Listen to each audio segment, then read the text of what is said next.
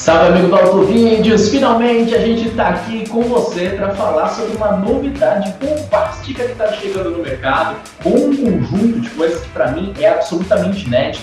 Eu acredito que é o lançamento mais histórico de todos os tempos no mercado automotivo brasileiro, porque é um projeto global, é revolução de plataforma, de motores, primeiro híbrido flex do mundo, chega com preços relativamente competitivos considerando a realidade do Brasil. É claro que a gente vai explicar um pouquinho melhor mas o Corolla Navarro, que já vendia muito, e agora o que, que, vai acontecer com a concorrência? Vamos bater esse papo, galera. Salve, salve, galera. O visual ficou invocadíssimo, né? Tirou um pouco daquela aparência de carro de tiozão, dá pra gente dizer isso. Agora tá realmente com a cara de um carro mais moderno.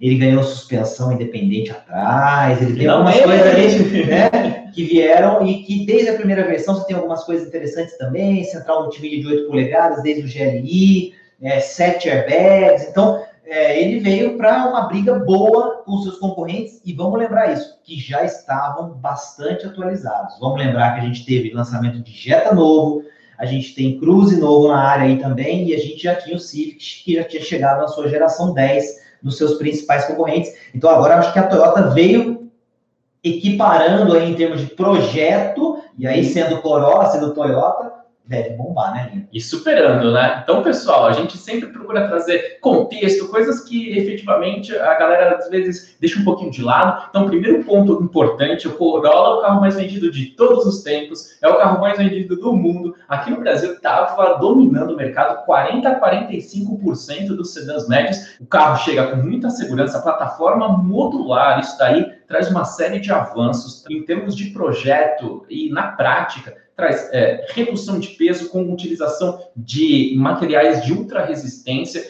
e uma qualidade muito impressionante, porque Navarro, no Corolla vendia muito, mas era um projeto muito antigo que estava sendo aperfeiçoado na base da filosofia de aperfeiçoamento contínuo da Toyota, sistema Kaizen. Então a plataforma vinha desde lá do Corolla Brad Pitt de 2003. Agora com essa plataforma 60% a mais de rigidez torsional, então são as coisas que estão ocultas aí nesse lançamento que combinam. Como eu falei, vamos enfatizar aqui plataforma modular, motorização nova, tanto no flex como no híbrido, esse aspecto inédito, né? Flex, híbrido, e também a gente tem uma série de outros pontos que tornaram ele mais baixo, com uma dirigibilidade melhor. É justamente isso que a gente vai falar para a galera. É, eu acho que tem uma, uma questão importante, que é o carro, ele, ele estava defasado, né? Vamos falar bem a verdade, o Corolla uh, anterior, ele era um carro, em termos de projeto, defasado em relação aos seus concorrentes, o que não quer dizer que ele era um carro ruim, muita gente às vezes toma as palavras da gente e acabam interpretando de uma forma né, errada, mas assim, era um excelente carro, tanto que tem gente aqui, poxa, mas o Cruze, o, o, o Corolla gostava tanto, o JF falando gostava tanto desse Corolla, e vão mudar. Então, é, é, ele era um carro que estava defasado pelas características que o Linho falou, e a Toyota já vinha trabalhando é, essa plataforma global em outros modelos, a gente já via ela sendo usada, por exemplo, no, no Toyota Camry, que é o sedã maior. É, a gente viu a chegada da RAV4 agora recentemente com, a, com essa plataforma também modular. É, o Corolla já vinha sendo anunciado, né, já vinha sendo é, é, é, trabalhado do ponto de vista de novidade que seria com essa plataforma. E aí, somando a isso tudo, vem o universo do, da, do motor é, a combustão com o elétrico, que forma esse conjunto híbrido que a Toyota, vamos lembrar todo mundo, já vem trabalhando muito na sua marca de luxo, que é a Lexus. Então, muita gente se esquece de que a Lexus é a Toyota de luxo, vamos colocar assim, e que é, o foco tem sido só carros híbridos, já desde o ano passado, ano retrasado. Então, esse é, ponto Todo, aliás, todos esses pontos se juntaram com a chegada do novo Corolla, que é trazer né, o carro híbrido flex, primeiro carro híbrido flex, então tem essa novidade interessante, vai pôr álcool, por exemplo, e vai usar os motores elétricos, então não vai poluir absolutamente nada, por exemplo, né? É, reduz muito é, as emissões. Quase nada, né? Então, assim, é bem interessante, lembrando que a gente tem outros aspectos aí envolvendo motores elétricos e tal, que que tem emissões também, outra, outros pontos, é, né? Mas estamos falando. Não é que eles é, não poluem, é, até porque o processo produtivo e de baterias de carro elétrico é complicado. Tem outra, tem outra história. Mas... Aliás, falei disso aí, pessoal. A, você sabe onde fica a bateria do novo Corolla híbrido? Fica embaixo do banco traseiro, um aspecto bem interessante, bem curioso, solução bacana. E como a gente sempre fala de é, pontos diferenciados, o nosso amigo aqui, Gil Semar, estava falando a respeito do teste de batida, ele já foi submetido ao Latin NCAP, conseguiu cinco estrelas, e mais do que o aspecto da plataforma modular, com esses aços, a Toyota acabou usando na um sistema ali meio que de interligação ali das vigas, dos tubos ali na parte é, da longarina, na parte frontal principalmente, para dissipar energia. É um sistema que a gente já vinha acompanhando sendo usado na Honda no passado. Agora a Toyota dá esse salto também pensando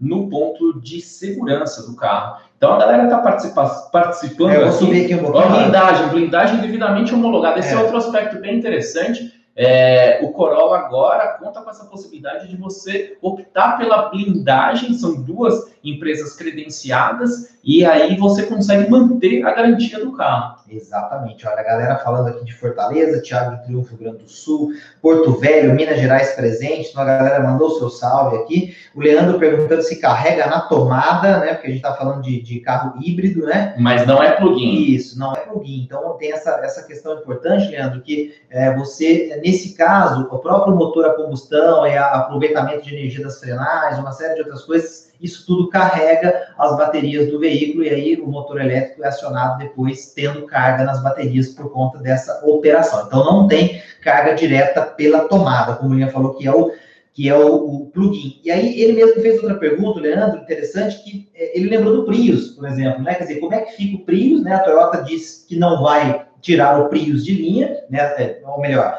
isso ela não ia fazer mesmo, mas assim, não ia tirar ele do mercado é, nacional, entende que há espaço para os dois modelos por aqui, mas querendo ou não, eles ficam ali muito próximos, né, Linha? Uma, uma boa pergunta, como é que vai ficar essa história, né? Quer dizer, comprador de Corolla, obviamente, é um comprador diferente do que seria o do Prius. É, e talvez o Corolla híbrido seja um carro até mais interessante pelos atributos do que o próprio Prius. Mas fica ali uma briga dentro de casa, né? Muito interessante essa pergunta, inteligentíssima. E aqui a gente tem que levar em conta o seguinte: a Toyota cogitou no passado fabricar o Prius aqui no Brasil, só que é um carro que não teria um volume que traria um retorno financeiro. E para você ter uma ideia aí, olha os detalhes para você ficar por dentro. A Toyota investiu mais de um bilhão, é bilhão, não é, é bilhão para poder trazer essa produção da plataforma TNGA, que é a plataforma modular nova, e todo esse aspecto envolvendo a fabricação de um carro de volume híbrido. E esse é um aspecto revolucionário aqui no Brasil, é por isso que a gente está falando dos impactos bombásticos da chegada do Corolla, porque é um carro de produção é, em massa para os padrões brasileiros. E aí, com motorização híbrida e ainda com essa possibilidade do flex, é algo extremamente inusitado e, por conta disso, um ponto revolucionário. E aí, a gente estava falando ali do sistema elétrico, é importante lembrar, né, pessoal, que é, ali todos os dispositivos acabam sendo invertidos. Quando você tem aceleração, principalmente quando você é, acelera na boa, sai devagarzinho, a, o, o, os elétricos empurram. E aí, depois, quando você tira o pé do acelerador, quando você freia, todo o sistema regenerativo acaba é, sendo acionado para carregar as baterias. É, já tem uma galera aqui falando, ó, o, o, aqui, cadê o comentário que eu achei legal, que ia aparecer e já apareceu, do Gustavo, por exemplo. Estava esperando. É, e aquele chegou. plástico atrás do multimídia, desnecessário. TV então, de tubo na É, tá rolando uma brincadeira com né, o novo Corolla super tecnológico, e aí aquela central multimídia que ficou, né, para muitas pessoas, ela ficou meio.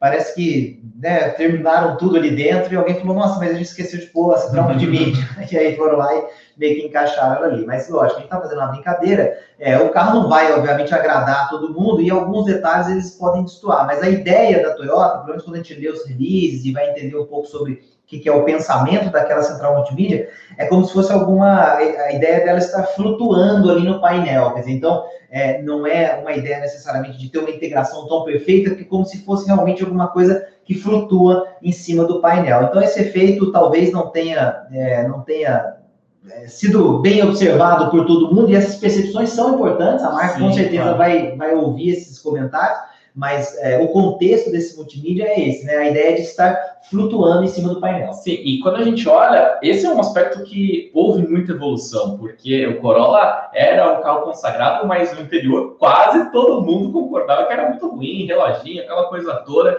era muito arcaico, era uma coisa meio reta, muito sem requinte o painel do Corolla anterior. E agora houve uma sofisticação muito interessante ali, materiais, tem até costura, é, tá muito bonito mesmo, tem variações de cores ali nas versões Altis. Agora, o que acontece é que a, a, a Toyota comenta que essa extensão ali atrás, na, é, que quando a gente olha só de frente, parece até legal. Tem outros, outras marcas, até mais sofisticadas, que adotam uma solução semelhante. Mas essa, essa capa de tubo de TV, eles dizem que tem a ver com alguns mercados da América Latina em que não vai ter a central multimídia. E aí eles fizeram aquilo tal, mas é algo que, que não ficou tão bacana. Só que é um detalhe mínimo aí dentro do contexto desse, mas é claro, na Navarro a gente fala de pontos positivos e negativos aqui também. Teve gente reclamando, por exemplo, do freio de mão, que continua o sistema tradicional, e para mim não faz muita diferença, mas para esse público, às vezes um detalhe elétrico. É, o, o, Gustavo falou isso também, faltou um freio de mão é, eletrônico, né, que é uma coisa que, que destoa também.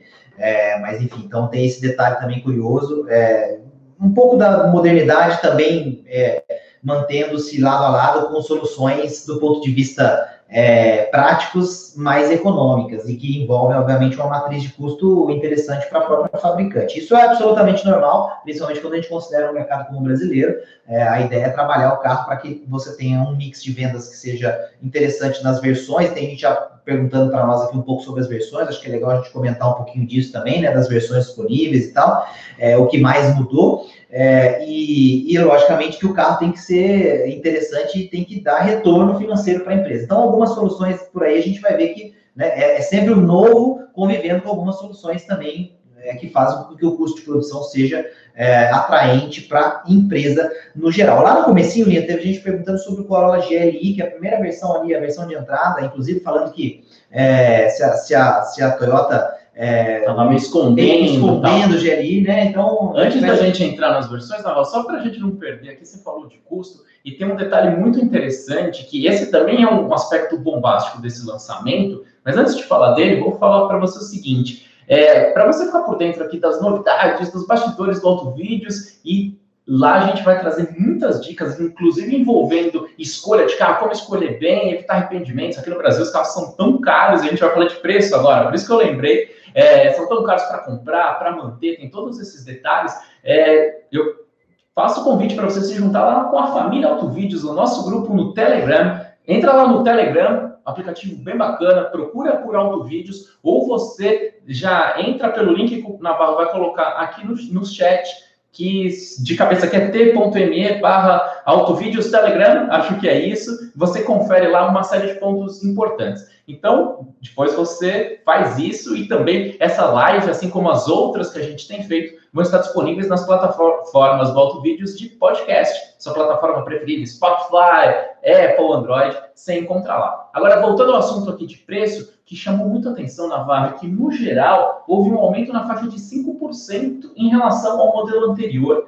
E a revolução é tão completa em todos os sentidos, inclusive pensando no consumo, né, na eficiência do projeto, que realmente surpreendeu isso. E a gente, quando a gente olha, por exemplo, para a concorrência, é, olhar a tabela de preços da Honda agora, e a gente já tinha feito um vídeo aqui no canal falando como o Honda Civic era um sedã como nunca houve no Brasil, agora vem o Corolla, coloca por dentro, ultrapassa e aí sim, nunca houve nada parecido, pelo menos na minha visão, Navarro. É, nesse ponto, assim, a gente tem que entender também que uh, algumas versões, elas existem para, é, de certa forma, é, ancorar preço na cabeça das pessoas, né? O, sempre a versão de entrada, principalmente num carro desse que é um pouco mais caro, ele não é, geralmente, o responsável pelo maior é, percentual de vendas dentro do, do mix que a gente falou. Então, a pessoa comentava, por exemplo, do GLI, que era meio que um patinho feio na, na, na geração anterior, porque vinha é, muito pelado, o interior era muito simples, era tecido, enfim, uma série de coisas, e que agora, é, de certa forma, a Toyota deu uma melhoradinha no GLI. Quer dizer, ele já vem com o motor novo, de, né, o 2.0, que é o mesmo que a gente vai ver, inclusive, nas outras versões, sem ser a, a versão híbrida, então é interessante porque ele já sai de, de entrada, né, da versão de entrada já com a motorização Altis 177 cavalos, motor novo, né? Completamente novo também. Exato, esse motor, pessoal, vamos entrar nos detalhes aqui, realmente, com eficiência térmica, energética sensacional. Ele combina injeção direta com indireta. é um motor aspirado 2.0, em que realmente houve ali um, um, projeto muito diferenciado em relação a curso de pistão, esse aspecto da injeção direta, uma bomba d'água elétrica também. Então, é um nível de eficiência. É, de 15% a mais de potência do que a, a, a, o motor 2.0 anterior, e com aferições do Inmetro chegando a mais ou menos 10% mais economia na nova versão 2.0. Então você tem mais potência, mais torque, mas você tem é, uma economia de combustível maior do que na versão anterior. Então o motor realmente é bem interessante está é, privilegiando não é a esportividade. É interessante a gente dizer isso, porque até veio um comentário do Gustavo ali falando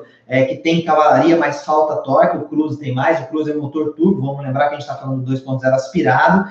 É, eu acho que a pegada do Corolla não é essa. Eu acho que a, a, a, Toyota, de certa forma, sempre deixou isso muito claro. Vamos lembrar que a gente teve, a gente né, já viu aqui no Brasil e lá fora a gente tem é, uma leitura um pouco diferente do que é o Corolla, principalmente se você vai para os Estados Unidos ele tem um apelo um pouco mais jovial, um visual mais esportivo, mas entrega um conjunto mecânico muito simples também para ser um carro de dia a dia. E a gente, quando teve a versão, por exemplo, XRS aqui, né, na verdade ele só era um Corolla com uma saia, uma coisa, mas sem, de novo, a pegada de, sei lá, botar um motor mais forte e tal. Então, assim, eu acho que a gente precisa aceitar essa vocação. O Corolla não é é, e nesse modelo novo não vai ser também um carro que você fala, nossa, peguei, agora é um 2.0, 177 cavalos, e aí vai andar muito e tal. Não, essa não é a pegada do Corolla. E no híbrido isso também fica claro, né? Aí é mais acentuado ainda, né? O Flex, é, só lembrando, agora com rigidez torcional melhor, suspensão independente na traseira e um centro de gravidade um centímetro mais baixo, parece que é pouca coisa, mas faz diferença na prática. O teto baixou também, a posição ao volante ficou mais baixa, ficou um pouquinho mais recuada. Então, esse conjunto todo agora dá um apelo um pouquinho mais esportivo para ele. Mas é aquilo. Não espere acelerar e uau, nossa, que 0 a 100 incrível, coisa e tal. Porque, de novo, não é essa pegada. E eu acho que eu, vamos, vamos lá pensar nisso, né? O comprador do Corolla não é necessariamente alguém que está pensando em todo esse desempenho. Acho que esse é um ponto importante. E, e assim, é, a gente não, é, não, assim, não, não pensem que a gente está aqui fazendo propaganda da Toyota. Não, a gente está falando o que a gente acredita em relação a esse lançamento, porque esse lançamento era muito esperado. A gente já falou e já falou mais de uma vez em outros vídeos que o Corolla era um carro defasado perto dos seus concorrentes inclusive enaltecendo as, as alternativas. Mas agora ele veio realmente modernizado, mas é, né, com todas essas tecnologias que a gente está falando. Mas aí eu volto a dizer o seguinte: eu acredito que a Toyota conhece muito bem o perfil de quem compra e usa o Toyota no dia a dia. Então, é, é, veio uma pergunta interessante aqui, por exemplo, que eu vou jogar até para Ian dar uma discutida legal, que assim, ah, mas é agora, como é que fica o custo-benefício se você fala de um Altis híbrido é, do Corolla novo ou um Civic Touring? E olha aí como é que a gente tem carros que são concorrentes, sim, senhor. As pessoas vão pensar isso na hora de comprar, mas eu acho que são carros com pegadas diferentes, né, Lino? Exatamente. Eu queria só mandar um salve aqui, subir um pouquinho, Navarro, subir um pouquinho aqui o chat, Vamos lá. É, porque a gente tem aqui o especialista em produtos, Marcos Paulo, obrigado pela participação aqui, boa noite, guerreiros aqui, Marcos Paulo, especialista de produtos Mercedes-Benz, a gente sempre, junto com a Mercedes, a Mercedes-Benz tem uma baita sinergia aqui com a Auto Vídeos, porque produz carros, caminhões e ônibus, e é todo, são todas as vertentes que a gente acompanha aqui no Auto Vídeos. Obrigado pela participação, pela pergunta, falando sobre os diferenciais, a gente comentou aqui, a plataforma modular, motorização turbo, um carro com conectividade. Motorização híbrida. É, motorização híbrida, híbrida exatamente. Primeira, é, juntando o Flex, Flex também, e a motorização Flex com muita eficiência na, nessa motorização, principalmente em termos de energia, é, é, o, o, conceito né, de dissipação de energia no motor ali, energia, eficiência térmica do motor, então tem esses pontos conectado, seguro e coisas que o Corolla. É, eu acho que os principais diferenciais, né, que eu sempre a gente eh, enaltecer para o Marcos Paulo, eu assim, acho que o grande diferencial é a ideia do primeiro carro flex híbrido. Acho que assim, esse é um ponto muito diferente, acho que é um diferencial bacana. É, e fora isso, eu acho que assim, a evolução é, de um carro que é uma referência no segmento. Sim. Então, né, aí a gente fala de plataforma modular, mais segurança, é, suspensão independente na traseira, coisas que tem muita gente comentando que a gente está falando dessas coisas que em outros veículos elas já existiam, e é, isso é fato, a gente já falou isso e fala de novo, né? Então, eu acho que tem esse ponto, para mim, eu acho o mais interessante é você imaginar que você tem um carro híbrido flex é, e que é o Corolla, porque assim, a gente tinha o Prius, não era flex, mas assim, você tinha o híbrido Prius que era interessante e estava mais ou menos nessa faixa de preço, mas é o Prius. Então, você tem uma reação com ele que é de ou você gosta ou você não gosta, porque ele é mais modernoso, tem linhas diferentes, o painel lá dentro central, é tem um, né, uma coisa de um carro mais do futuro. Sim. O Corolla é o Corolla. Então, assim, acho que tem uma, uma barreira de rejeição bem menor e traz uma tecnologia nova. E o Naval falou aqui de barreira de rejeição, e aqui tem um outro diferencial que não está relativamente é, diretamente relacionado com o carro, mas com o contexto que o envolve, que é a extensão de garantia. Então, aqui vale voltar um pouquinho no tempo. Quando a Honda e a Toyota chegaram com mais força no mercado no começo do século, elas trouxeram o ponto da garantia de três anos, que se tornou, com o tempo, uma referência. Depois veio a Hyundai com cinco anos e também isso tem sido bastante valorizado. Agora, inclusive para superar provavelmente algumas barreiras de rejeição, considerando que majoritariamente o público do Corolla é um pouquinho com um perfil mais conservador, a Toyota acabou juntando ali dois pontos. Aumentou a garantia do Flex para cinco anos e do híbrido para oito anos. Então, esses pontos são muito interessantes. É, e os oito anos no híbrido, lembrando que já é uma praxe da Toyota por causa do Prius e para a sua linha de luxo Lexus também que tem os híbridos. Então, manteve esses oito anos no Toyota, mas subiu para cinco essa garantia né, do inicial, né? Isso eu acho que é um ponto legal. Vai, vai, a galera será que vai correr atrás, não? Porque a Honda são três anos. É, então, e é aí? uma coisa impressionante isso. Faz uma diferença significativa. A gente está falando de carros aí na faixa superior a 100 mil reais, 130 ali e tal. Então é um público que já exige mais e por conta disso é um diferencial extremamente significativo. O Navarro comentava aqui que a Toyota conhece muito bem os compradores. Uma coisa que me chamou a atenção foi que nas clínicas eles pediram para que a central multimídia, finalmente também, Corolla agora com Apple CarPlay, Android Auto, finalmente, mas a central multimídia tem um detalhe curioso que eles pediram para manterem os botões físicos. Então, são esses aspectos que realmente é, fazem essa diferença que você enalteceu. Está rolando uma brincadeira muito legal no chat aqui. Vamos ver. Ah, a galera falando que ele, a Toyota conhece muito bem o público, sempre vão ser os tios, mas eles estão querendo mais do que eles entregam hoje. É, e aí o Diego Fadel, por exemplo, fazendo uma lembrança aqui do João Anacleto, que também produz conteúdo. Salve, né? grande então, amigo, acompanha a gente, a gente acompanha o trabalho e dele. E ele falou o seguinte, o alvo do Corolla são os clientes seniores, a definição do João Anacleto é, é, é, um pouco o que a gente está dizendo, né? Você falou conservadores, a gente falou muito de tiozão, assim, eu acho que tem isso, a Toyota conhece bem o seu público ali é, do Corolla, e aí a galera começou a falar, então beleza, então dá para a gente colocar é, que mais? Um kit gás no híbrido flex para economizar mais, um painel solar, e aí vem a galera. Né? Uma hélice, então, é, é, é, é a zoeira não pode parar, a zoeira never ends, né? Assim, a gente tá. É, é interessante isso, porque pode ser também uma, uma brincadeira comigo. Eu falei que a grande novidade para mim é o híbrido flex, mas eu nem pensei tanto na economia em si do ponto de vista financeiro, porque a gente teria que fazer uma conta muito bem feita também de quanto tempo você vai ficar com o carro para. Quanto você roda. Né, quanto você roda para economizar de fato em termos de, de é, né, gasolina ou combustível que você vai colocar. Mas eu acho interessante porque dá um pouco mais de autonomia, o uso no dia a dia na cidade. Quer dizer, a maior parte do tempo, a Toyota fala, por exemplo, que nas grandes cidades com o trânsito muito parado, até metade dos trajetos feitos na cidade aconteceriam com os motores elétricos. Impressionante. Então, assim, tem aspectos que eu acho que são bem práticos mesmo. Não estou pensando nem no economizar, que a galera já está colocando até hélice aqui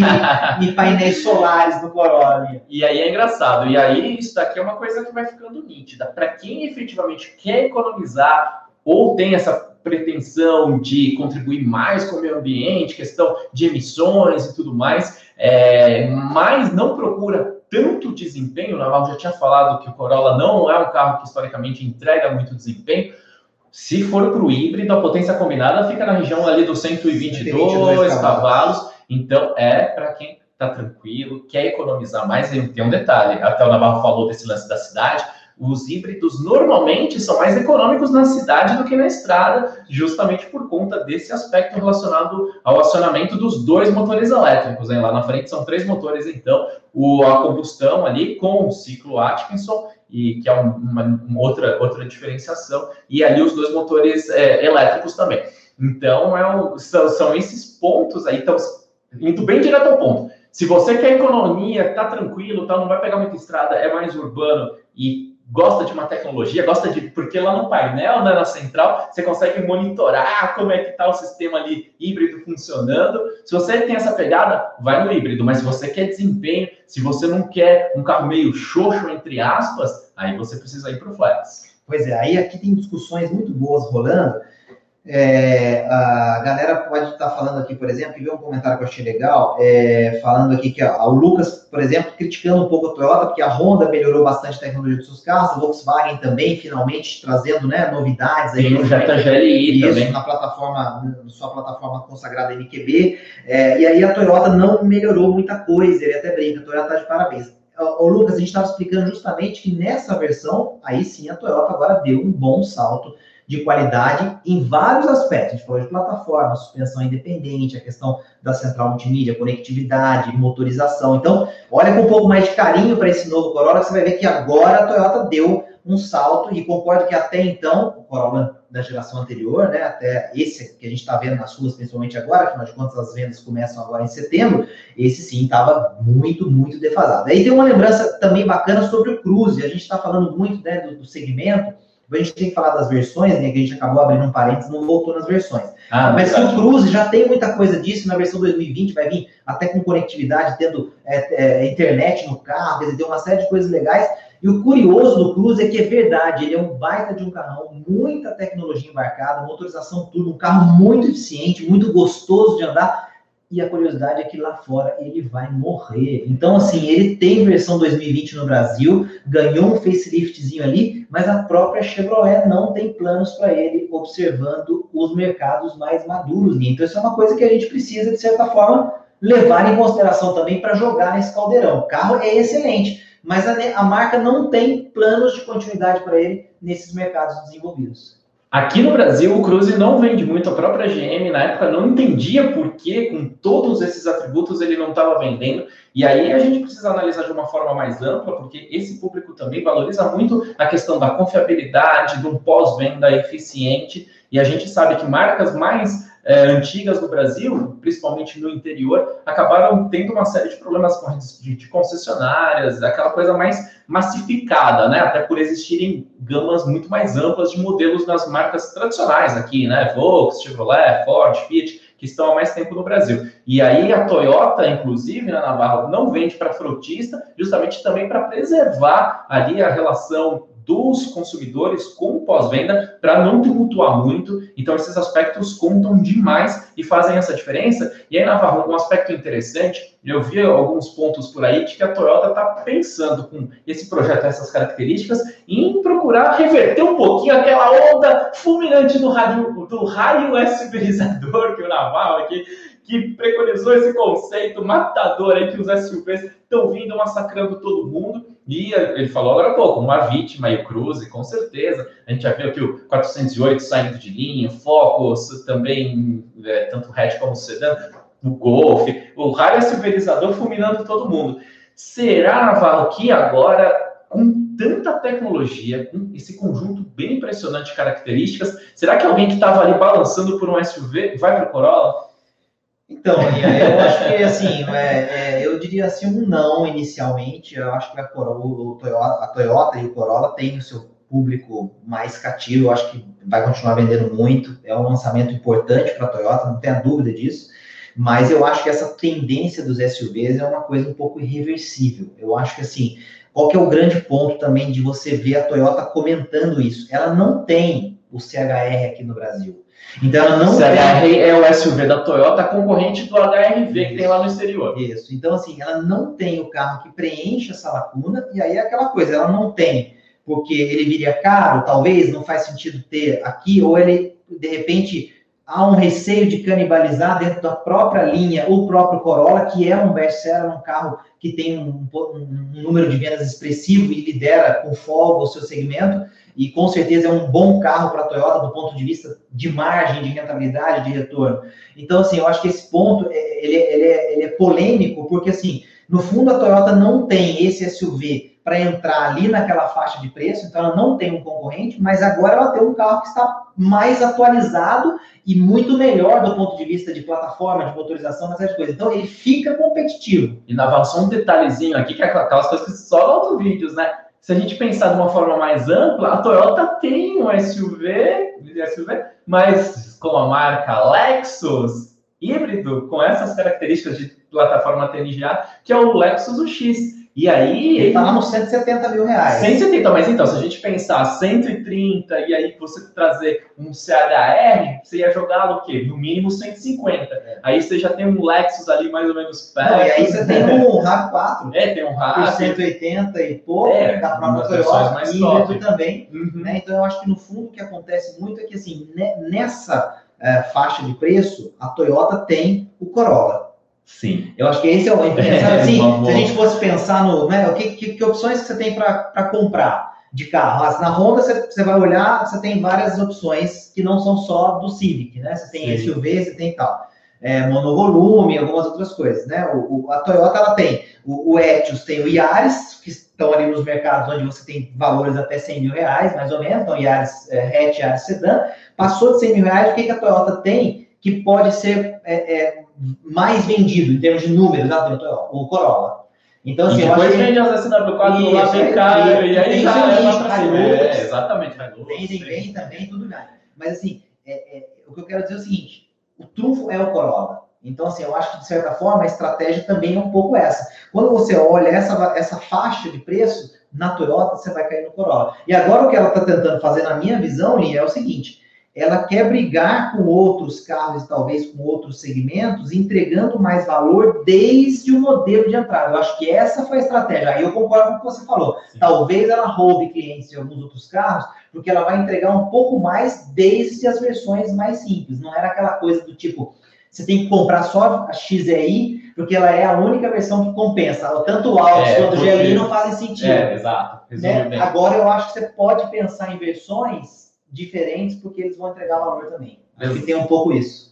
Fantástico, Navarro, excelente análise. O Francisco ali tinha comentado que o Navarro deu uma girada no chat. Desculpa, vamos mas lá. acho que o, o Josemar ali também estava. Vamos lá, gente Francisco, ó, penso em trocar nosso HRV Touring pelo Corolla, Corolla Híbrido em 2020. 2020. Ótimo, Francisco, aqui. Só que antes o Josemar, ali, salve Josemar, boa noite, gosto bastante do trabalho de vocês, parabéns pelos conteúdos, a gente agradece demais.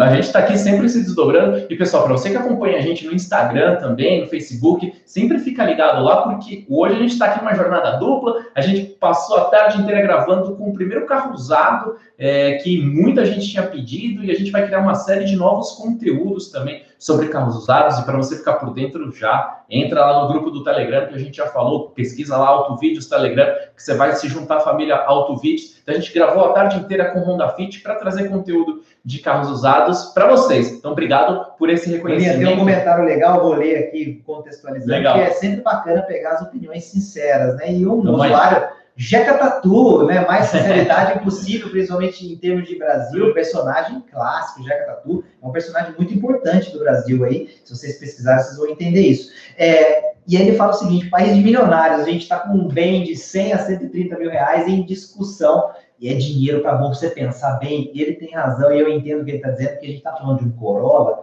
que quando a gente vai para um mercado mais desenvolvido, uma economia mais desenvolvida, é um carro ok, é um carro comum, né? É um carro pra de entrada para universitário. Então, esse aspecto é interessante mesmo. Aqui no Brasil, ele é um carro de status, um carro de luxo. É, é escutem do jeito que eu estou tentando falar, né? Não é que ele é um carro de luxo, mas ele é um carro que, quando você vê uma pessoa andando em um Corolla, você, de certa forma, parte do princípio de que ela é uma pessoa que tem uma condição financeira é muito superior à média do resto do país. Então, isso é curioso, é interessante, acho que é um comentário que contextualiza bem como é que é a nossa realidade, e isso é a importância da gente comprar sempre carros é, é, né, que se encaixem na nossa realidade para não fazer loucura, né, Linha?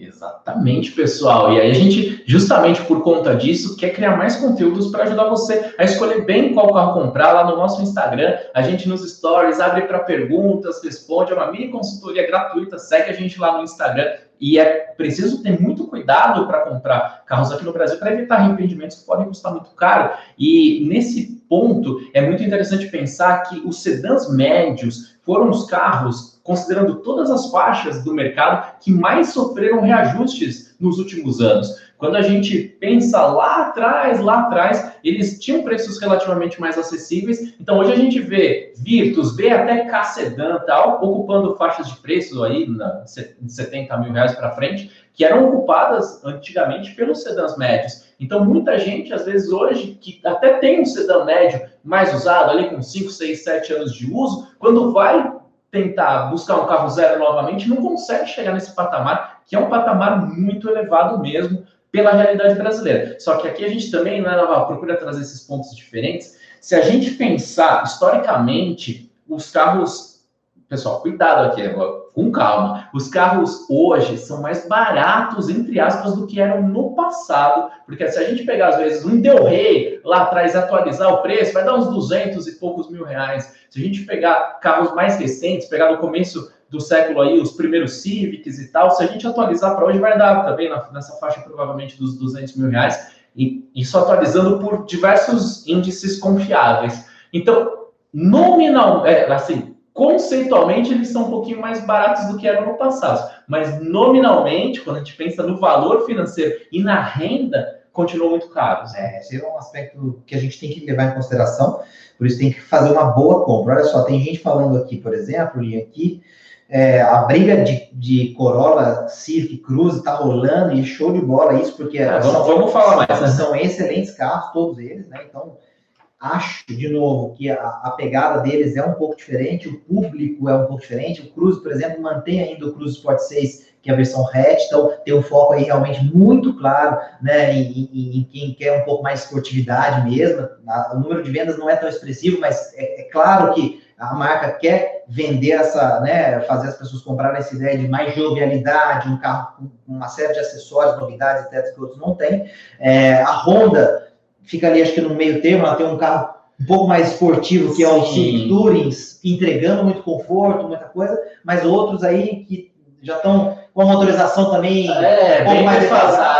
Isso que é legal, né? Quando a gente fala dos, dos impactos bombásticos que estão aqui no título, é isso, né? A Honda pegou e colocou motorzão turbo só na versão topo. Então fica essa coisa estranha que aí o cara tá comprando um projeto legal, novo em termos de plataforma, carroceria, mas com uma motorização defasada. E a Toyota não, ela chegou e colocou tudo de uma vez, e ao contrário de outras marcas, não fica o Corolla velho numa versão joia aí circulando, né, galera? Chega todo pacotão novo, isso é muito significativo. É, então acho que esse, esse é uma briga boa, muito legal essa discussão, porque eu acho que não tem necessariamente um vencedor. Tem o perfil, tem o carro para cada um, né, Linho? Exato, e tem uma coisa que muita gente aprecia, eu gosto muito, é o teto solar. Finalmente agora a gente tem Nossa, o Corolla verdade. com essa possibilidade de teto solar. Né? É, bom, o Lucas estava comentando aqui mais atrás e voltou a comentar que se a gente não acha que, a, que o, a Toyota melhorou, legal, tá melhor e tal, mas não tem mais coisas para melhorar, eu acho que é, é, é, uma evolução natural, Lucas. E eu, assim, assim como o Li, a gente olhou bastante os detalhes desse novo Corolla, a gente entende que foi um salto realmente bastante grande em relação à geração anterior. Talvez ele não esteja tão alinhado com as suas preferências, aí a gente está falando principalmente dessa questão é, de talvez jovialidade, esportividade, é, tem coisinhas ali que não aparecem, um sensor de estacionamento que não é colocado, que vira um opcional depois numa outra versão. Tem aí umas coisinhas que são bem Toyota mesmo, é, que, que né, a gente estava brincando com o teto solar, falou da conectividade, então comemorou, nossa, agora tem Apple CarPlay, Android Auto, porque são coisas que parecem que demoram bem mais. Lembra, pessoal, aquela história que, o, que vira, era até meme, que o, o Corolla não tinha controle de estabilidade? Sempre que aparecia qualquer coisa do Corolla, alguém me envia no comentário, ah, não tem controle de estabilidade. Aí chegava na, aí na revenda, isso daí era uma mancada gigantesca, né? O pessoal fala, não, o Corolla não precisa de controle de estabilidade, ah, com eixo de torção. Então, você não precisaria porque tem no exterior. Então, mas agora finalmente tem. E eu achei muito interessante um comentário que estava ali agora há pouco. Não, acho que era um dos mais recentes. É, exatamente aqui do Diego Fadel. Muitas pessoas compram Toyota e Honda por conta da confiabilidade, mas ficam pouco tempo com o veículo. Acho contraditório, pois não acaba usando essa confiabilidade perfeita sua colocação. E o Brasil é o país que, historicamente, há alguns anos houve um estudo mostrando que tinha o período de troca mais curto comparado com vários países. Então, na época, era 1,7 ano apenas do Brasil, e comparado com França, por exemplo, eram 5 anos. E aqui o pessoal muda muito de carro, e você fez uma observação impressionante é, precisa, porque quando você compra um Honda Toyota, você está pagando também um aspecto ali no preço relacionado a essa confiabilidade, aos itens que é, tem um padrão de é, requisição de qualidade muito mais pensado em durabilidade, o pós-venda e tudo mais. Só que isso só vai fazer sentido efetivamente ao longo do tempo, principalmente para quem quer altas quilometragens. Para mim, quer alta quilometragem para o Lia, é o padrão mais ou menos que tem lá nos Estados Unidos, é mais de 100 mil milhas, 160 mil quilômetros. Isso daí, a mais do que isso, eu já com, com, começo a considerar é, alta quilometragem. Então, essa observação está perfeita. É, isso é curioso, né? Eu vou, vou, comprar porque dura mais, mas eu vou vender logo, né? Então, tipo, é, é, estranho, no mínimo estranho. Essa pergunta eu achei legal também, o Breno. Na Sul do Brasil, não é melhor um SUV, né, um SUV do que um Corolla? Essa dúvida é muito legal, Breno, porque a gente está falando um pouco disso, né? A gente brincou com o raio suberizador, né? Que está transformando tudo em SUV. é, e tem esse contexto, a gente tem é, é, superfícies lunares, como o Linha gosta de dizer aqui, as nossas ruas é, não tem pavimentação no geral adequada, né? É, aquela coisa, quando o asfalto está muito lisinho, a gente sempre precisa que a companhia de água da, da, do estado chegue e abra um rasgo, e aí na hora de cobrir aquela, aquela, né, aquele rasgo ali para fazer uma conexão de água, eles são importantíssimos, né? Estou fazendo uma brincadeira. Mas na hora de cobrir aquilo ali, ou vira uma lombada, ou vira né, um, uma, valeta. É, uma valeta ou uma lombada, né? Ou fica né, para baixo ou para cima. E aí, esse comentário é interessante por isso. Acho que a gente falou um pouquinho disso agora há pouco, né? O quanto o, o Toyota, o Corolla agora vai, vai ter uma característica, né? A gente está falando da suspensão independente, ele está um pouquinho mais baixo e tal. Quanto ele vai poder preencher nesse uso do dia a dia essas necessidades, também de andar em estradas e, e ruas é, com pavimentação ruim, então por isso o SUV também no Brasil pegou muito. E né? o Francisco, que agora há pouco falou que estava pensando em, em, trocar HRV Touring, eu imagino que a Touring anterior, não essa Turbo, e isso que eu estava pensando também aquela hora que eu fiz a pergunta para o Navarro, né, se vai mexer um pouquinho com os SUVs e com os sedãs, é, hoje, principalmente, né, você chegar e pagar 140 mil numa Touring Zero Turbo, com o Corolla oferecendo tudo isso por 130. E aqui, ah, Navarro, aqui é outro diferencial que estava faltando a gente enaltecer. A, a, Toyota trouxe o pacote relativo ao ADAS, aquele sistema, acho que agora chama Toyota Sense, cada marca chama de uma forma, no geral é o pacote ADAS, que inclui itens semi-autônomos de segurança que são essenciais. Aqui no Autovídeos a gente sempre é, enfatiza muito a importância da segurança, porque a sua vida, a sua saúde que está em jogo e da sua família também. Então, esse pacote para mim foi o grande tiro em, no, na concorrência, porque a gente tem nesse segmento agora o carro com controle de eh, velocidade adaptativo, piloto adaptativo, aquele que reduz a velocidade em relação ao carro da frente, importante, estrada com nevoeiro, com chuva e tudo mais. É, sistema de frenagem de emergência, o alerta ali para que o carro permaneça e, e ele realmente esterça ali na, na questão da manutenção em faixas. Esse é um outro aspecto, e complementando então a resposta para o nosso amigo lá, especialista em produtos da Mercedes-Benz, esse é outro diferencial significativo nesse segmento, Navarro. E aí eu coloco para você o seguinte: o Navarro aqui conhece mais de carros mais premium, de esportivos também, e antes sempre tinha aquele lance, né, de que alguém ia pensar em comprar um Civic, um Corolla top, e ficava aquela dúvida: não, mas eu pôr um pouquinho mais, eu pego um Classe C, um Série 3, um modelo compatível da Audi.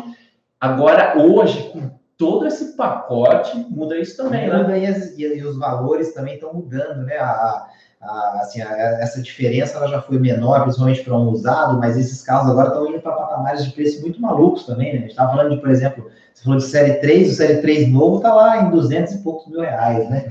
Então, assim, é uma, uma coisa que também está indo para outro, outro nível, né? Mas é bem interessante isso. O pessoal estava comentando, inclusive, da Honda, né? Que a Honda é, tem alguns carros, o seu pacote é, com essa tecnologia. Honda 100, sim, de, mas aí só no acorde, 200 mil reais. Então, esse que, é, que o pessoal comentou em relação ao Civic, por exemplo, que foi Não. apresentado na versão 2020. A gente ficou, beleza, agora vai vir o pacote. Eu e o Lia esperando lá sair o, o, né, o, o press release, aí quando saiu, eu e o Lia assim, Ups. Double face palm aqui, galera. Tipo, porque... Furadaça da Honda na versão 2020, meteram uns cromadinhos ali fora, deram uma, né, uma uma uh, enfeitadinha, mas cadê o pacote da segurança? E aí, você pega o Jetta GLI, por exemplo, que vem praticamente numa versão única, só tem diferença de teto solar ou não teto solar, na faixa de 145 mil a 150 mil reais, motor de Golf GTI, 230 cavalos, é, espaço interno de sobra, excelente porta-mala, acabamento, etc., diferenciado, vem com todas essas tecnologias de segurança. Ah, mas é mais caro do que o, que o Civic Touring, ok, mas, poxa, aquilo a gente esperava que a Honda fosse chegar. Aí veio a Toyota agora com o Corolla, né? De voadora, como diz nosso amigo João, que está sempre aqui com a gente. Então, então tem esses, esses aspectos. Aí que teve um, quer ver um, um comentário legal também aqui, minha, quer ver? Eu achei interessante aqui, ó. Preço, preço, preço, preço. Muita gente falando, tá, mas e aí? Mas vocês concordam com o preço? Essa é uma pergunta difícil e o, e o Lucas estava fazendo muito. É, o Gustavo, por exemplo, defendendo que o Cruze já tinha outras coisas, é, inclusive com preços é, abaixo nas versões dos anos anteriores, né? Que agora os preços estão muito parecidos. A questão do preço é muito curiosa, porque o preço não é assim, ah, eu vou colocar um preço necessariamente mais barato para eu vender mais o preço é, é, é, um pouco também de percepção, entrega de valor e quantas pessoas acabam é, ficando dispostas a pagar. Então, é difícil responder uma pergunta, você concorda com o preço? Eu, para mim, tinha que ser o mais barato possível. Eu queria pagar, sei lá, 70 mil, 60 mil num, num Corolla novo, né? Se a gente tivesse menos impostos, né? Se a gente tivesse menos impostos e uma série de outras coisas. Então, eu acho que é uma pergunta complicada, porque ela tem o componente é, que você não vai conseguir mexer muito, que é essa herança de várias coisas, tributária, é, produtividade do Brasil, Brasil. É, um monte de coisa, mas tem também o seguinte, posicionamento, quer dizer, se você tem os concorrentes ali muito parecidos naquela faixa de preço, não tem muito sentido também você destoar tanto para baixo ou para cima, você tem que tentar chegar para pegar o mercado. Então, acho que é um pouco isso, né, Liana? A gente estava falando do GLI, o GLI na faixa de 145, ele enterrou, por exemplo, o Golf GTI. Exato. Porque ele, com todos os opcionais para ficar igual o Jetta GLI, ele vai partir para 170 mil reais. Sim. Mas isso talvez tenha sido uma estratégia, tanto que o Jetta GLI está subindo na, nas vendas e está levantando o Jetta um pouco no ranking. Sobre esse lance do preço aqui, vamos dar um tiro certeiro aí. Agora veio na minha cabeça. O que seria legal como preço justo para o Corolla seria pagar o que custa o Yaris Sedan. Seria um preço justo, digamos assim.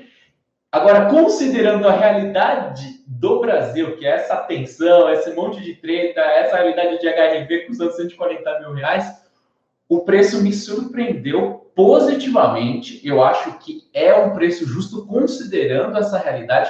É, 5% de diferença em relação ao modelo anterior, trazendo uma revolução absolutamente completa em todos os sentidos possíveis então, digamos que a gente, ó, é bem entre aspas, hein, pessoal? Digamos que a gente está pagando um preço aí por um mini Camry, mais ou menos. Seria justo pagar o preço de um Yaris Sedan. Mas pelo preço que ele está entregando, o que ele está entregando nesse preço é como se fosse um mini Camry. Para você que não sabe, o Camry é o sedã superior, concorrente do Accord.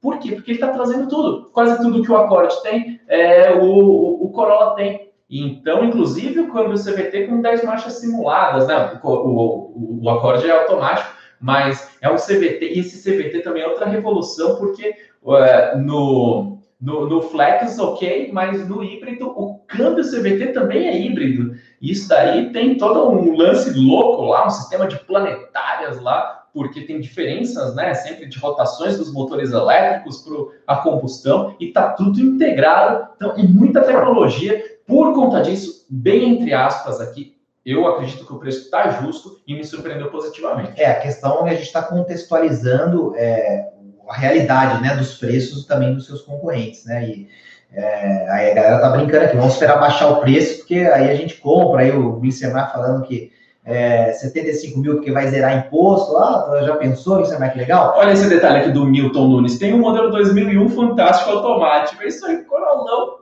rodando em 2001, vai longe ainda se tiver com a manutenção bem feita. É. Essa é a pegada do Corolla de durabilidade também. Tem um ponto interessante que o Leandro está levantando com o pessoal aqui é, em relação ao híbrido, porque é, eu acho que essa é uma discussão é, bem bacana e que a gente vai ter que acompanhar para ver como é que ela vai se desenrolar. É, o Corolla é muito conhecido por ter um excelente mercado como um carro usado. Isso é fato, né? A gente sabe que ele tem uma, uma, uma procura muito boa, desvalorização ela é bem razoável e assim dentro de padrões muito aceitáveis para veículos desse valor.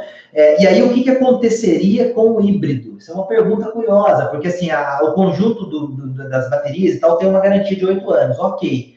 É, a gente acabou de falar do Corolla 2001 que está aí, ó, e mandando brasa e tal. O que, que vai acontecer com o Corolla pensando no sistema híbrido? Quer dizer, você comprou, ficou, sei lá, vamos dizer, aquela ideia nossa, né, de rodar bastante, aproveitar a confiabilidade, etc, etc. Ficou no mínimo 5, 6 anos. Ficou 5, 6 anos com ele. Vai vender. Como que será que é o mercado disso depois? Quer dizer, com 5, 6 anos, seu conjunto já está lá com 5, 6 anos de uso, considerando que ele tem 8 de garantia, ele ainda teria ali 3 ou 2 anos de vida dentro da garantia, é legal, não é legal? Quem vai comprar vai pagar a tabela mesmo? Tem, não tem? É uma boa discussão, boa discussão. que a gente vai ter que acompanhar para ver como é que vai ser a aceitação do híbrido, acho que esse é um ponto, e também se o mercado de usado do híbrido não vê problema nesse sentido, porque a gente não sabe isso ainda, é uma novidade, né, Lino? Exato, e quando a gente pensa em novidades, é aquela coisa, né? É, disrupção, sempre muita coisa vai sendo construída ao longo do tempo. Uma curiosidade aqui de outros setores, Navarro, e olha como quando a gente inova, as coisas ficam diferentes. A, a nova geração de caminhões Scania tem um conceito hoje de que cada é, cliente acaba tendo uma configuração bem específica para aplicação do caminhão. Então, você não tem um caminhão padrão lá e cada um tem as suas peculiaridades. Só que aí você vai chegar e a FIP num caminhão desse. Você não tem mais um R440, 6x4 lá. Você tem um caminhão com algumas especificidades. E então, olha só como o contexto todo tem que ser adequado, mas para a gente pensar um pouquinho melhor no que vai acontecer, é interessante a gente ver o que vai acontecer com os frios que chegaram híbridos um pouquinho antes. É claro que num, num contexto muito menor, nichado, mas vamos ver como vai é, se desenrolar a questão dos Prius um pouquinho mais velhos aqui no Brasil, no segmento de usados, para a gente começar a monitorar o que vai acontecer com o Corolla. É, eu acho que esse é um ponto interessante, Muito assim, bom. É, que tem, a gente tem que ficar de olho, e eu não sei, é aquela coisa, será que um antigo dono de Corolla que quer trocar um Corolla novo, vai para o híbrido, assim, é, ah, que legal, tô vendo, tal, gostei, ou ele vai pegar, de repente, o aspirado 2.0 ali, na versão, né, topo, mas que não é a híbrida, né, porque, sei lá, opa, acho que o híbrido ainda, né, tá meio arriscado, então é interessante para a gente ver também como é que vai ser o mix de vendas, é, é, eu acho que é uma curiosidade interessante para a gente matar daqui a pouco, quando a gente começar a ter números de vendas do, dos modelos Corolla, né, Aline? inclusive para o pessoal que mora mais afastado no interior, tem todo um outro aspecto de ver como vai ser o treinamento da rede de concessionárias para lidar com um carro mais de massa, né? A Toyota estava lidando bem com o Prius, mas agora vai chegar tudo isso aí no mercado, então vamos ver como as coisas vão caminhar, mas aí tem que esperar na prática mesmo. É, vamos falar, eu vou, vou passar rapidinho aqui, eu sempre separou para contar rapidinho das versões. Ah, das versões, é, é um pouquinho falar de consumo também. Isso. É, Vamos começar com a GLI, né, a clássica primeira versãozinha, que agora vem melhorada em relação ao que ela era né, nas gerações anteriores. A gente está falando então de já vir com o motor 2.0 aspirado, a gente falou isso. Vai vir com sete airbags já de fábrica, então Legal. vai ter segurança, controle de estabilidade, controle de tração, ISOFIX, com top tether para as cadeirinhas infantis ali atrás, vidro elétrico nas quatro portas, a roda é aro 16, né? Então, agora eu tô vendo ali que o Milton tá falando de L 1.8 bom demais, agora não é mais 1.8, desde a entrada já é o 2.0. Vai ter direção elétrica, vai ter farol de LED com luz diurna, né? Central multimídia padrão, a mesma que Bacana. vai estar nos outros modelos. Então, a versão GLI, ela vem mais completinha, ela não tá tão... Os bancos, por exemplo, vem meio couro, meio tecido, então ele não vem 100% no tecido, já vem com acabamento um pouquinho melhor, melhor o volante revestido com couro. É, não vai ter piloto automático, algumas coisinhas ali, mas ele vem mais completinho. Depois a gente tem a XEI, que é um pouco da, da versão mais badalada, é, digamos, assim, né? Essa daí é o estouro de vendas mesmo, é o, é o que puxa o samba do Corolla, XEI. O que, que se coloca, Linha? Ar-condicionado digital, motor analógico, no GLI, Importante. chave presencial, então botão, acionamento é. por botão. Eu não curto muito, não. couro, é né? Legal. Importante. Retrovisor interno eletrocom, eletrocrômico, Mas modo esporte, com pedal sheets no volante, no GLI não tem. É, farol de neblina ali na frente, adicionado. Rodas de liga leve, aro 17 e o piloto automático ali com controle de cruzeiro. Normal, piloto automático Normal, isso. tradicional. Então, e tem é- importante também. é, vem na- no, no XEI. Aí, E aí, é, normalmente o XI, pelo próprio histórico, tem mais mercado. é, Esses no mix, diferenciais né, não são tão grandes assim para justificar esses, 110, esses, esses 10 mil reais, não. Só que depois, se você pensar também no, na depreciação futura, é importante considerar porque o XEI tende a ter mais mercado no futuro. É, a gente, é isso que é legal da gente observar para a gente ver se vai se manter dentro desse contexto, né? Legal. Depois a gente vai para o Altis Premium, que é com o motor aspirado 2.0, e aí a versão mais completa possível com o 2.0, né? Então, é, você tem ali, é, em relação ao XI, faróis e lanternas full LED, então faróis e lanternas full LED. Não, mas posso só rapidinho, você falou de faróis, eu lembrei aqui, tanto do conjunto ótico da frente como da traseira, principalmente a traseira tá linda do Corolla e lembra muito os traços da Lexus também. E a, a frente ali tem aquele formato V da grade, é a linguagem nova da Toyota, ficou muito harmônico no sentido geral, mas a traseira ficou com uma queda ali muito mais bem é, trabalhada, e as lanternas, a interligação, tá muito bonito. Você falou de conjunto Para fazer a ótico. brincadeira com o pessoal, se vocês tiverem curiosidade, procurem como é que está o mesmo novo Corolla em outros mercados, vocês vão ver que aqui ainda deu uma tiozada no Corolla É, para ele não pra ficar uma- tão, não chegar tão- é, tão assustador assim do ponto de vista do visual agressivo e tal, mas lá fora ele é ainda mais invocado do que esse novo que está por aqui. Altis Premium, então sim. Altis Premium 2.0, então em relação ao XEI, vamos lá. Faróis e lanternas Full LED, a roda 17 tem um acabamento diamantado, já teria 17 no XEI, mas ela vem um pouquinho diferente, mais bonita. Interior com revestimento bicolor, adoro essas coisas assim de Brasil. Você põe lá dentro duas cores e, nossa, né, já estou num carro melhor. Na verdade, não mudou nada, só tem um preto e bege ali combinando, mas é, a gente está aqui falando a real para vocês, não tem erro, né? Exato. banco do motorista com regulagem elétrica, então apareceu mais isso. Ar-condicionado de duas zonas, né? A gente tinha ar-condicionado digital, agora passa a ser bizona, né? Então a gente tem aí a questão do ar é, que pode ser mudado para motorista e passageiro, sensor de chuva, só no Altis 2.0 aqui, CVT. A gente tem teto solar elétrico, a gente falou da chegada do teto solar, retrovisores com rebatimento elétrico, maçanetas internas prateadas, olha só que interessante, a a maçaneta é prateada, não é qualquer coisa, viu? É, a grade frontal com acabamento preto brilhante, e aí o Toyota Safety Sense, Aí já sim que é nessa versão diferencial. 2.0 aspirada. É o TSS, né? Que eles têm chamado. Isso, TSS. E aí, farol Isso automático, é é, o Ian estava comentando, assistente de permanência em faixa, o controle de cruzeiro adaptativo e a frenagem de emergência, né, com detector de obstáculos. certo? Perfeito. E aí a gente segue pro. Eu vou depois falar os preços, tá? Eu vou só passar o, o, o- o que, que tem em cada uma e a gente vai falar. E aí depois a gente tem o Altis híbrido 1.8 CVT, que aí é a versão híbrida de acesso, né? Que descarta os itens exclusivos do prêmio, que já vem de série no 2.0 Flex, sai o acabamento bicolor, sai o ar de duas zonas, sai o banco elétrico do motorista, é a entrada do híbrido. Então tira algumas coisinhas, como se fosse o XEI do híbrido. Então tira algumas coisinhas, mas entra o conjunto híbrido no Altis híbrido 1.8. E aí depois a gente tem o Altis Premium híbrido. Altis Premium híbrido. Os nomes também vão ficar. Pra gente que vai ficar falando de carro o tempo todo, é uma loucura, porque agora complicou de vez, Não, cara. total. Porque tem XEI Altis, aí você tem Altis Premium, né? E aí vai, né? É, e aí, o que, que é o Altis Premium híbrido? Ele é aquele topzera ali do que a gente falou do 2.0, só que com um conjunto híbrido, né? Então, é, é mais ou menos isso que a gente tem de versões. Eu vou ver se eu acho aqui os preços, Linha, para a gente ter uma Enquanto o ideia. Navarro acompanha, É, né? tá aqui, eles ó. variam, começa. O Navarro falou de ancoragem aqui, para você que de repente não está tão acostumado com esses termos, a versão tanto de entrada como topo normalmente exercem esse papel de ancoragem. Ancoragem é você fixar o pensamento e criar uma âncora, porque aí você ancora em algum parâmetro e quando você compara a coisa pode fazer sentido ou não. Então é, é- é muito louco isso daí. Às vezes pode chegar um cara na frente da sua casa e falar: Ah, posso colocar um outdoor aqui na sua frente, na casa, sobre segurança do trânsito? Você vai falar: Não, imagina. Ah, então posso te dar um adesivo para você colocar no seu carro? Você fala: Hum, bom. Ah, então um adesivinho eu coloco aí para melhorar o trânsito. Você ancorou. E o Corolla de entrada ancora para sair as manchetes por aí. O nosso novo Corolla a partir de 99 mil. É, que aí tem uma brincadeira legal que eu adorei aqui, o usuário Crendeuspad, gostei muito, porque na minha terra a gente fala Crendeuspad, lá no interior de Minas. E ele fez assim: cada nome que aumenta, que você coloca, sobe o preço, cara. É o raio gourmetizador dos carros ali.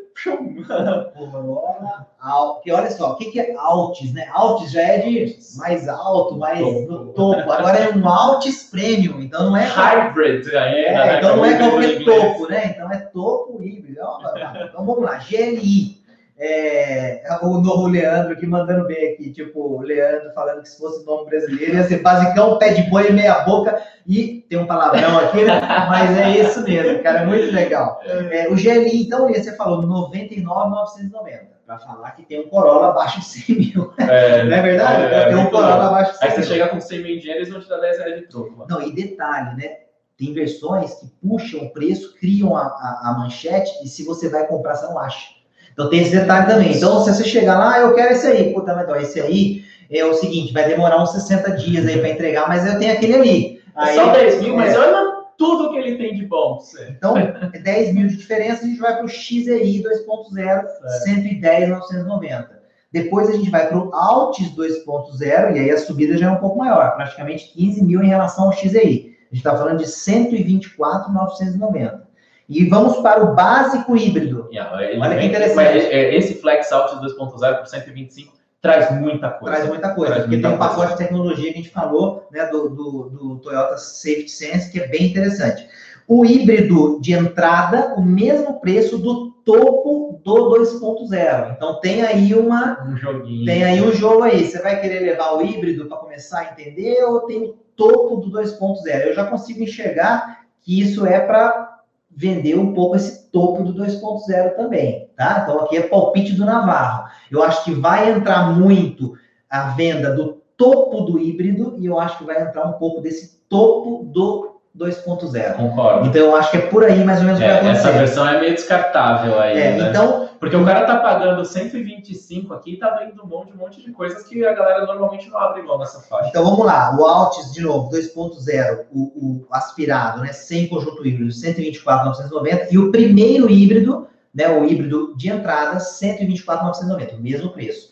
E aí, para o híbrido topo de linha, a gente está falando de 130,990. E a gente está falando de é, praticamente 5 mil reais a mais do que tanto a versão topo do 2.0 aspirado quanto a versão de entrada do híbrido. Que a diferença é relativamente pequena também para chamar atenção para a galera levar o topo do topo do topo, que é esse híbrido completíssimo. Por isso que eu acho que é, tem uma jogadinha aqui. O XEI vai continuar respondendo por um volume de vendas muito interessante. Mas o GLI vai crescer conjunto, também. Mas eu, é, eu arriscaria que o GLI só um pouquinho, e você vai ou na versão topo do híbrido ou na versão topo ali do 2.0, né? Vamos ver o que, que, o que, que vai acontecer. Um mas pouquinho, Navarro, aqui dos números do Inmetro também, e o console o consumo pode ser bem melhor hein, do que esses números do Inmetro, a gente já viu algumas possibilidades Inmetro aí. tem polêmica, a gente é, faz polêmica, é, para não ter confusão, é, mas, é, é, vem batendo. Mas aí o motor flex, como o Navarro falou, foi cerca de 10% mais eficiente é, em relação ao consumo, mesmo tendo muito mais potência, isso daí é muito interessante. Então, na cidade, ele fez o, o Flex aqui, normal, 11,6 com gasolina e 8 com etanol, enquanto na estrada foi 13,9 com gasolina e 9,7 na cidade. É, exatamente, na cidade 9,7, 13,9 não são números tão empolgantes assim, mas com certeza dá para trabalhar melhor esses números. E o híbrido também não empolgou tanto lá no Imetro, então, 16,3, uh, deixa eu ver, na cidade com gasolina e 10,9 com etanol, e na estrada 14,5 e 9,9 com etanol. Então você vê aqui, 16,3 na cidade e 14,5 na estrada, aquilo que a gente falou de ser mais econômico na cidade. Só que aí é, dá para pensar em consumos bem melhores se for bem na boa, pode chegar até uns 20 aí, acho que sem muita dificuldade. É, a gente vai, deve começar daqui a pouco a, a poder é, é, colocar a mão no carro também, testar. A gente vai logo, logo poder fazer algum material com esses carros da Toyota novos também, para vocês poderem é, conferir. Mas, é, enfim, a, a, questão é que é, a gente está falando de uma nova gama de carros é, Toyota, né, Corolla, então mudou tudo, né? Acho que o contexto da nossa, da nossa live hoje foi mostrar isso. é, mudou tudo mesmo, então nova geração, nova motorização, tanto no 2.0 é, aspirado, né, que aposentou lá o 1.8 do GLI, o 2.0 das, das gerações anteriores, agora é só um 2.0 com injeção direta e indireta, são oito bicos, enfim, toda uma tecnologia para dar maior eficiência e, e, e isso se representar em, em, menor consumo, né? Então, você tem um carro mais moderno, plataforma nova, suspensão nova, é, por dentro o carro também mudou bastante. Então, é uma nova geração. Agora, o que vai acontecer com o mercado, a gente tem que acompanhar, né, Linha? A gente vai ficar de olho para trazer é, mais, é, mais coisas é, para vocês. O nosso amigo queridíssimo Carlos Cerejo está aqui, ó. Ah, entrou o canal Tô na é. Pista agora, que fantástico. junto, ele veio ajudar a gente só para entender uma coisa que eu ia comentar, inclusive com base na pergunta do Otávio Henrique, de que o Inmetro ainda precisa se atualizar para a questão do consumo dos híbridos. Então, esse é um aspecto que a gente precisa relativizar quando a gente olha uma avaliação dessa, porque, como a Toyota, inclusive, frisou, é, ele não considera o o quanto o carro pode rodar apenas com eletricidade, por exemplo. Então, esse é um aspecto que a gente vai ter que é, aguardar essa evolução. E o nosso queridíssimo Carlos Cerejo veio aqui nos dar esse lembrete. Grande abraço para você, meu amigo. Parabéns pelo trabalho, parabéns pelo canal. Tamo junto. Tô na pista, galera vai seguir. Quem tá no Autovídeo já segue, quem não segue, vai correndo lá, porque o canal é muito bom. A gente já fez um vídeo junto aqui no Autovídeos falando de SW4, confere lá, porque o Cerejo sabe tudo e mais um pouco,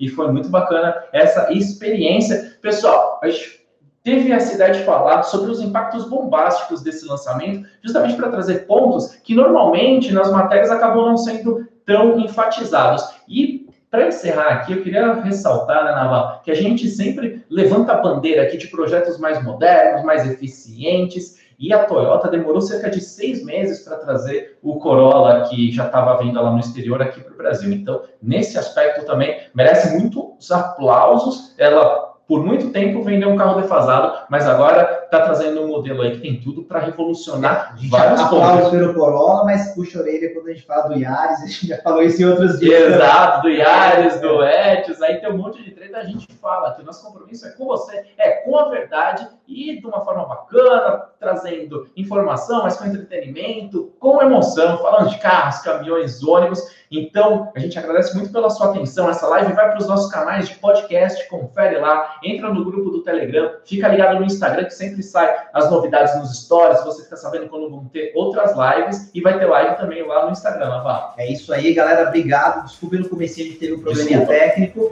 A gente vai entender o que aconteceu aqui com o YouTube, com a conexão, com as coisas para a gente evitar esse tipo de coisa. A gente acabou tendo que partir para outra live, abriu, mas a gente vai corrigir no nosso canal depois também, tirar a antiga para não fazer confusão. A gente vai corrigir para nas próximas a gente começar sempre no horário. Então, obrigado por você pela paciência por esperar.